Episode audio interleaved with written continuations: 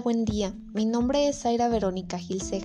Actualmente estudio la licenciatura de nutrición en la Universidad Contemporánea de las Américas en el plantel de Zaguayo, Michoacán. Y en este podcast hablaré sobre algunos de los temas que desarrollamos en la asignatura de métodos de estudio. ¿Qué es un método de estudio? Un método de estudio son aquellas técnicas o estrategias que se ponen en práctica para aprovechar y adquirir el mayor aprendizaje posible y de esta manera obtener un mejor rendimiento escolar. Para llevar a cabo nuestros métodos de estudio se necesita planificar el estudio, esto dividiendo nuestros tiempos de acuerdo a las actividades que realizamos durante el día e identificar nuestros tiempos libres para que a partir de eso nos organicemos y le demos un espacio específico a estudiar, creando planes de estudio por día, semana y hasta por mes. Asimismo, para que absorbamos el mayor aprendizaje posible, debemos identificar cuáles son las estrategias o técnicas que podemos aplicar en nuestras clases para que al momento de estudiar se nos facilite más. Por mencionar algunas de ellas, entre las más comunes podemos encontrar el subrayado, la repetición simple o de igual manera podríamos realizar mapas conceptuales. Lo que se pretende es que de esta manera el texto o la información que se nos dio nos quede más clara sin embargo, es necesario tomar en cuenta los factores tanto internos como externos que llegan a incidir en nuestra educación. Los factores internos son todos aquellos que dependen únicamente de nosotros en comparación a los externos, que son los que nosotros no podemos controlar, pero que a pesar de ello los podemos evitar.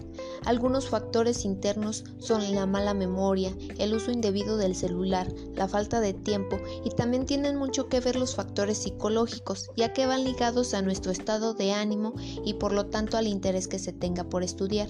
Algunos de los factores externos son las distracciones o situaciones que no me permitan concentrar.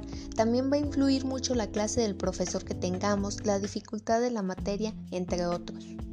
Por otro lado, al momento de estudiar es recomendable tomar notas. Estas, por lo general, se deben tomar sobre conceptos, información actualizada, referencias y explicaciones que el profesor haga acerca del tema. Existen tres tipos de notas. Las notas grabar, que consisten en anotar tal cual se nos proporcionó la información, haciendo una copia exacta de lo que dice el profesor. Las notas organizar van a consistir en que nosotros observemos al maestro o pongamos atención en sus gestos y tono de voz para identificar cuál es la información que debemos que anotar. Por último, las notas elaborar. Únicamente vamos a tener notas suficientes e ideas completas. En este caso voy a anotar palabras que yo entienda y que me hagan saber de lo que trata el texto en sí. Sin embargo, muchas de las veces tenemos dificultades al tomar notas. La primera dificultad a la que nos tenemos que enfrentar es no poner la atención debida en clase. La siguiente dificultad es el seleccionar la información necesaria que voy a plasmar en mis notas.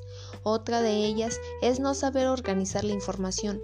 Por último, una de nuestras dificultades va a ser crear ideas a partir de la información que ya tenemos seleccionada y organizada que permite entender por completo el tema. Como bien mencioné anteriormente, la información que tenemos en nuestras notas la podemos organizar utilizando un resumen, un esquema o un diagrama. ¿Qué es un resumen? Según el diccionario de la Real Academia Española, resumir significa reducir la información a términos breves y precisos, concentrando en un breve texto la información de uno más largo, sin perder la idea principal ni la estructura del texto original. ¿Qué es un esquema? Es la forma de organizar gráficamente la información más relevante al tema, poniendo solo ideas principales y secundarias, teniendo una organización de mayor a menor importancia. Debe ser también breve y debe tener jerarquía. ¿Qué es un diagrama? Este al igual se concentra solo en la información más importante respecto a un tema. Aquí se utilizan las figuras geométricas y flechas que, ayuden a entender cómo está plasmada la información. Ahora y por último quiero mencionar el proceso de comprensión lectora, que es la capacidad de entender lo que leemos por esto, lo primero que se recomienda hacer antes de entrar a profundidad a una lectura es darle una prelectura rápida o a simple vista, identificar las palabras que no entendamos y proceder a investigarlas. Después, ahora sí, hacer una lectura con mayor profundidad tratando de entender todo lo que el texto me quiere decir sin perder la idea principal del texto en general.